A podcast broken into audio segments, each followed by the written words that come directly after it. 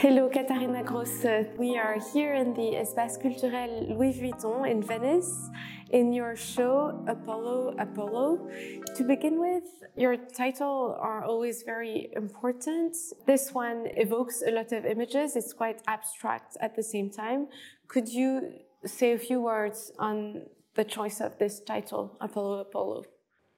Yeah, the title is always something else than the work. It is um, suggesting another field of maybe introduction into your thinking, your imagination that is then via a detour relatable to the work and also to the show because it's part of the Venice Biennale and it deals with the idea of imagination that has the ability to talk about the invisible, the ignored, the leftover, maybe the also sometimes hidden. And Apollo Apollo is a little piece of the story and the tellings of Clytemnestra in Aeschylus the Oresteia, and I used to read it because I admire Francis Bacon, and he had it always at his nightstand and would read it all the time.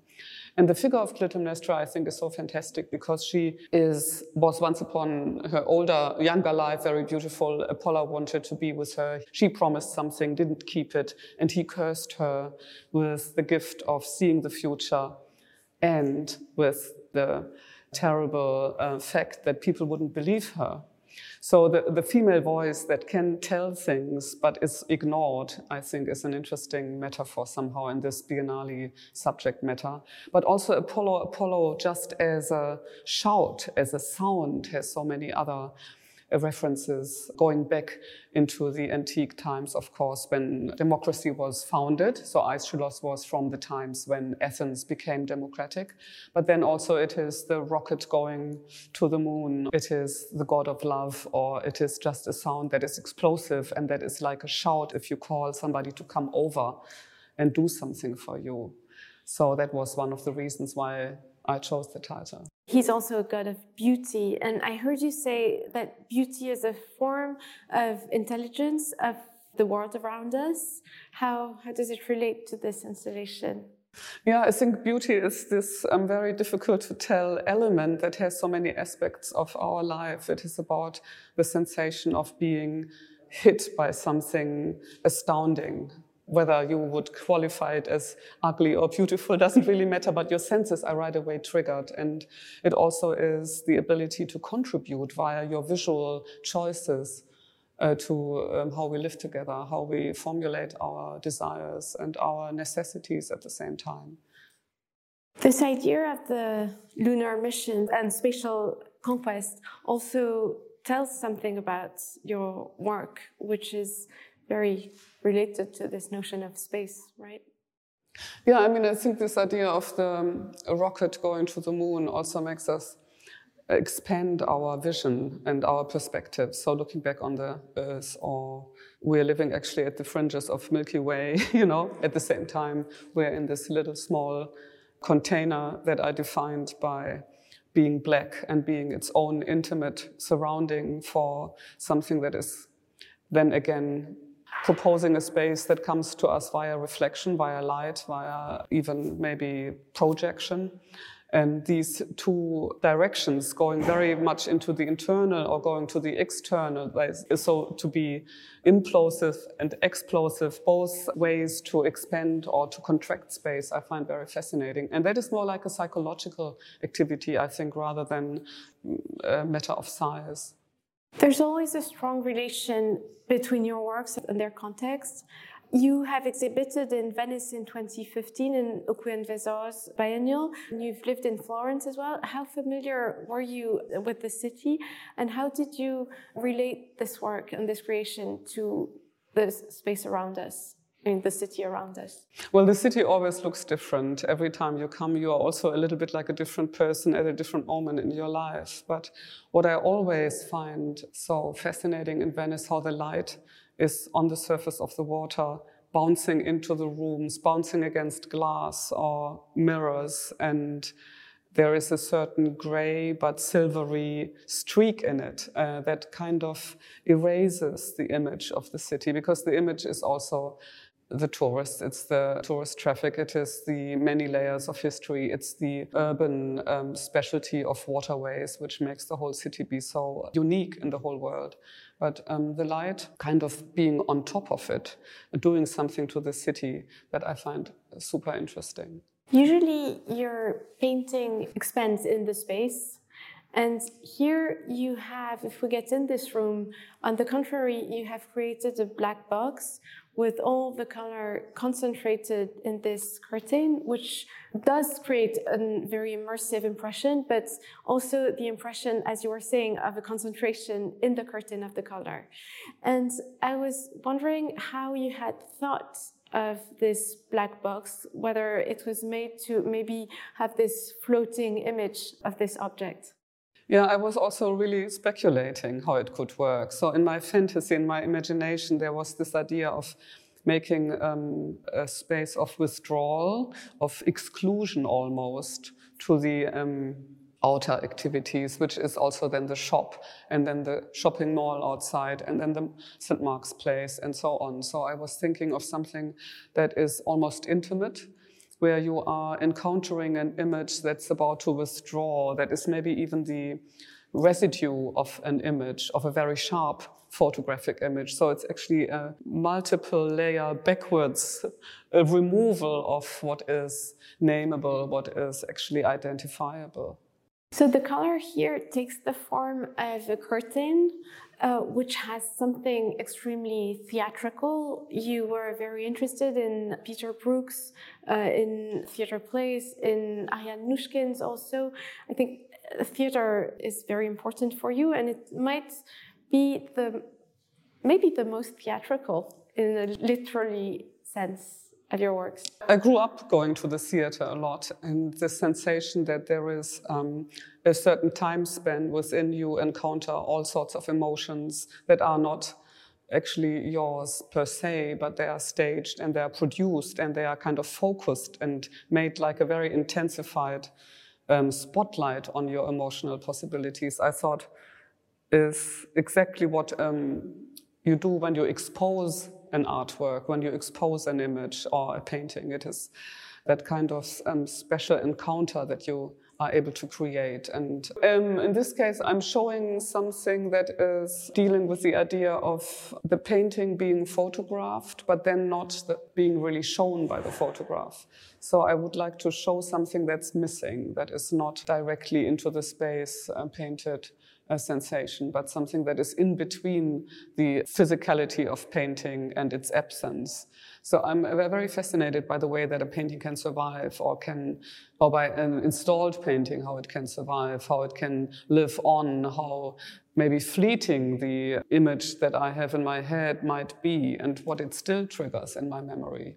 Though it's obviously absolutely a non-narrative work, I mean, this one and your work in general, this piece does look like kind of stage of emotions, like a concentration of emotions on a stage. Yeah, it is also about the loss of the ability to recognize something. So that might be um, a feeling that is haunting or even not comfortable. And also something that I really realized once we installed here, what it could lead me to as a sensation. Also, the image is absolutely made out of light and the glittering surface. And it's absolutely independent from my interference. So I can look at it, I can dive into it, but it's there. It has its own existence. It's actually like a really different reality. And that is maybe also what I find compelling about the reality on a stage. The fact that the curtain shows a like a proper drapery is very picturesque, also echoes maybe Venetian painters or Venetian sculpture, classical sculpture. Is that something you had in mind while installing the piece? Yeah, I think when I go somewhere and make a work that is related, inevitably related to the surrounding conditions, there is always that kind of crossover from my own interests that I am at in terms of painting, how painting is photographed, how the photograph is actually showing something that's not there anymore. And at the same time, it connects and resonates with traditions. And that's, I think, so special about Venice that you have your work actualizing the past and the past also relating to your present work. I don't think that the work would um, unfold the same dimension in another city. So it docks onto uh, conditions that you visually encounter here. If it's the mosaics, if it's the um, surface of glass that is pretending to be a certain material, for example, or if it is the idea even of your screen or of an LED screen, of a reflective surface that is um, relating to a photograph that is photographed, that is photographed, that is photographed. So I do think that there is inevitably that connection. And there's also maybe it's the impression of withdrawal you were speaking about before, but the piece does create a sense of intimacy that's very specific. Maybe it's in the warmth of the color, the curtain also does create a sense of intimacy that's very specific to this piece. Maybe it's related to the feeling of withdrawal that you were speaking about earlier. And maybe it lies also in the warmth of the color and in the soft sensation created. And maybe it, it relates to the warmth of the color with the texture of this fabric. Is this something you had in mind, this feeling of intimacy? Yeah, I think um, the intimacy maybe also is coming because you're seeing something that's very ambivalent. So if you don't talk to somebody else, your, your sense of definition doesn't have to be so strong. So when you're inside your own reflection zone, you have the possibility of lingering between a lot of options, of possibilities that are there you don't really have to say very clearly what you see, but you can still discuss something with yourself. And this is a little bit the state of imagery that I see in this fabric, because it's at one glance could be a faded photography. It could also be something very fluid, almost like a reflection in water, but it could also be very clearly the metal mesh that is printed on. And um, I like the ambivalence of that you, according to what you choose to follow up, you can dock onto different stages of reality or of madeness. And to continue on this idea of being between worlds, I think that this curtain also could evoke the world of circus. And I was wondering whether you were interested in this. I'm thinking, for instance, of Picasso's parade curtain. And I'm thinking of the fact that circus is also between various worlds. I have to remember my circus experiences from earlier on, but what I always thought was amazing that you have a certain empathy that is created by the astonishingness of what you see, the sensation that you see. So that's very different from theater in many ways because it's so like an acupuncture needle.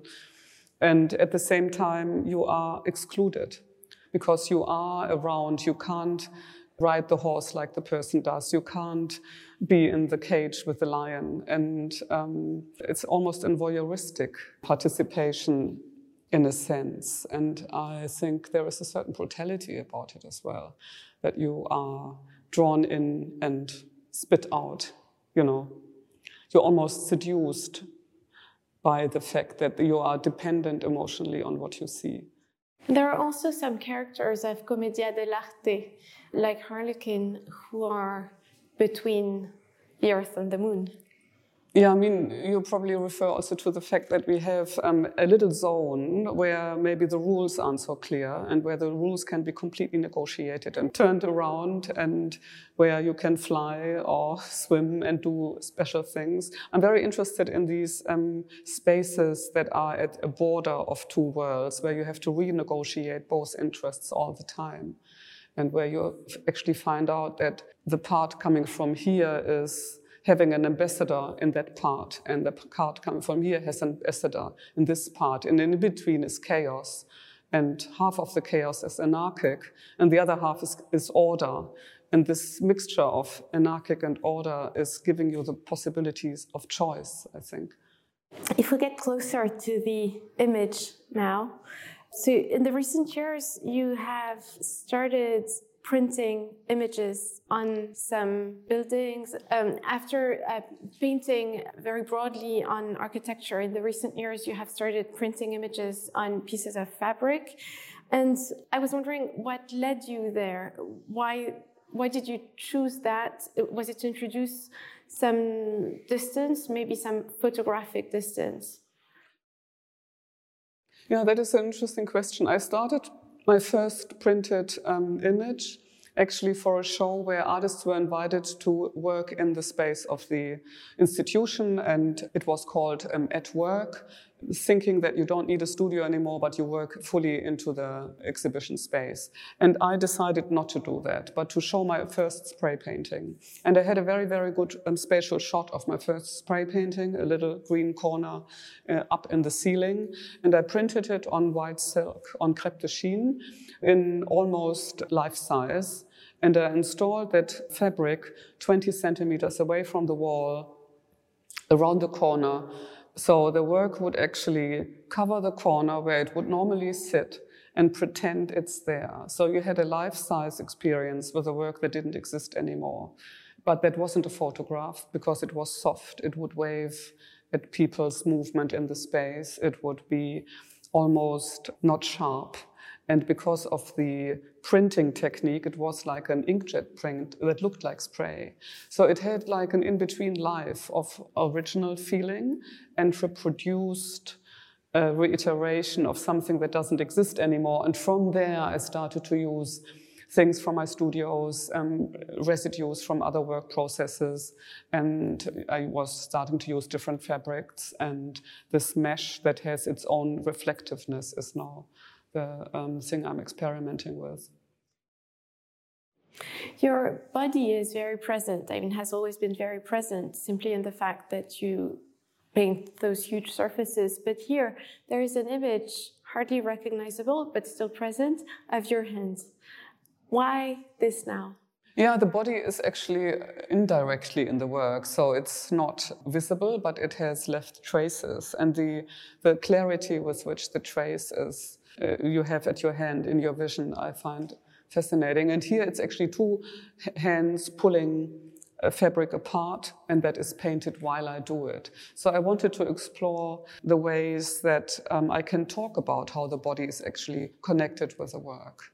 So it's not really like the tracing or the leaving marks of the body. It's more like a very indirect way of the fact that this amazing constellation of senses and neurons and whatever it is has such an amazing way of grasping and processing information and sensations and feelings and emotions and all of it. It's also as if your body was melting with the image, was melting with the paint, which gives an image of creation in a way. Yeah, it's also like you slip in between what a painting is. So I think a painting isn't something that is on a surface, but it's something hovering and uh, ready to land partially somewhere. And then you have your your life and your activities, and then you have maybe an uh, architectural situation that grasps it or that contains it, and then you have other movements that interfere, like we have also little everyday objects that are partially in the work as if they are cast. So I like the uh, mutual, um, how should I say, the mutual perforation of different elements that look very, very um, paradoxical to one another. So the idea of the abstract image at the same time the representation of the body in it, but yet not as clear as you might want it to pin it down as a definition and therefore evading the meaning, for example, that I find very fascinating. Yeah, I was going to say, needless to say, there's nothing very abstract in the whole. Yeah, I think abstraction is more like this idea that you are ready to jump into something that is not quite clear yet. So that is more the, the feeling I have about it. Like the moon? Yeah, uh, absolutely. Yeah. There's always a, a question also coming back in your works, which is the question of scale. And here, um, it's very interesting because it's at the same time a work that's, though it's very intimate, as we said, uh, that's very immersive. And at the same time, this presence of the hand is really zoomed in, like it's a huge hand. So there's this duality of scales present in the work. How did you conceive that? Yeah, I think it is always depending on what kind of perspective you choose. So the scale is changing according where you are. There is no fixed relationship of this is large, this is small. So when you also walk along this little piece, which is so um, possible because you have actually one door where you enter and one where you go out, and you have a certain little trip to hike, let's say 10 meters. And while you walk, the glitter and the reflection is uh, following you. So the, the part of the painting that's behind you starts to glow, and the one you work towards, you can still flirt with the idea of actually reading it or recognizing something. And then once you pass, it goes again. So there's a certain kinetic element in it, which binds you to the moment where you are. And that is the moment where you do not have scale that is so clear anymore because you only have that one encounter. There's no alternative to that one. But as you pass, it turns out there is another one. I would like to discuss a little bit more the, the texture of the fabric, of the mesh. So it's a metal fabric, mm-hmm. which has very special fluidity and also something very ghostly. And as you said, there are some objects almost hidden underneath the, the fabric. They're almost like imprints. There's something almost Pompeian in the way the fabric embraces the forms of those objects. How did you think of them in this set? Yeah, I think it brings forward an ability of the fabric that is having the quality of being once in one direction, really materializing something very solidly, as if it's even a cast, a metal cast. And in other um, moments where it goes up against the wall, it is almost uh, transparent or translucent, and albeit its um, sparkle and it's a light reflective shock. It can actually ooze. It has at the same time something fading, something not quite there.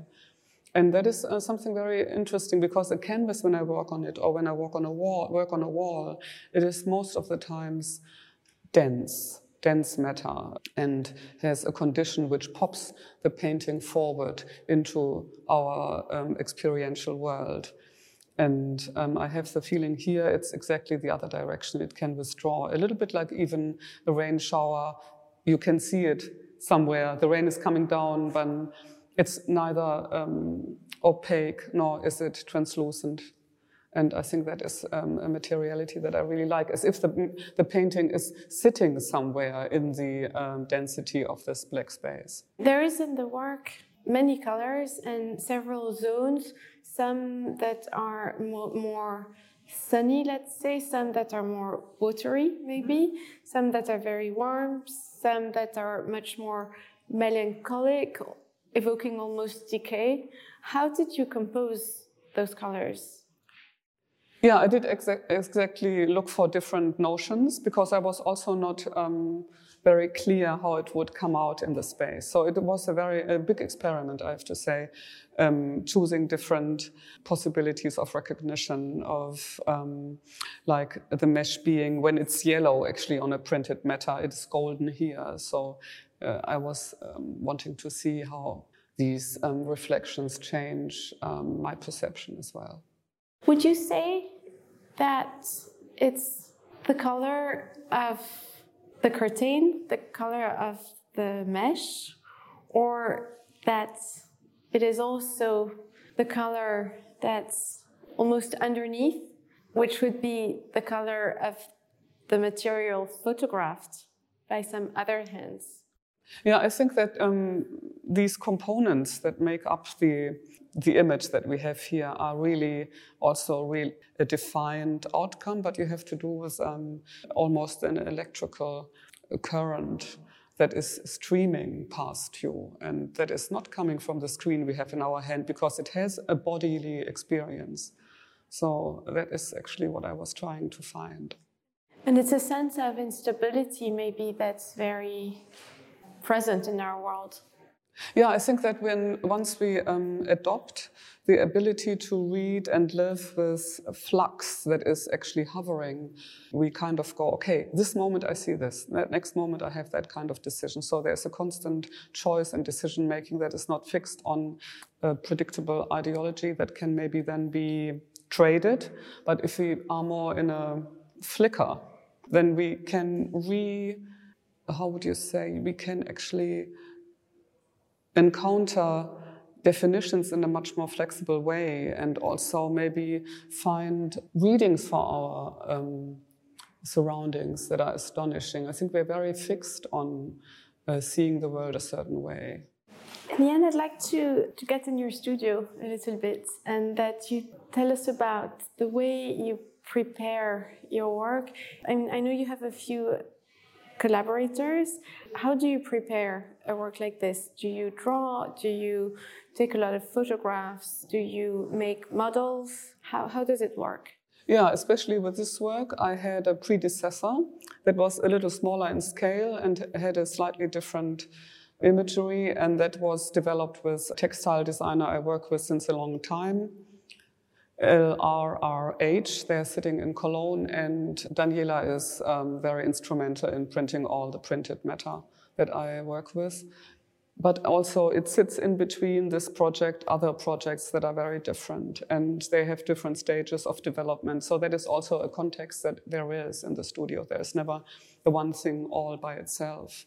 And since I'm going to have two very large pieces in uh, the Foundation Louis Vuitton in Paris, uh, this spring and later on in the year that are very different in the way they are made. It was especially interesting for me. And they are both very bold, very outgoing, very physical and large. So it was very uh, even necessary for me to show a completely different echo to the painted image. I think the painted image is somewhere here, and we are in our world and our do's, and then there is the imagination and the the dream and all the um, internal. And this is the threshold. You go back and forth all the time to negotiate what you want to do. And I think that this image is very much like sitting there. It's not making the big step towards you, like the bold colors that are very often used. It's far more like as if it sucks.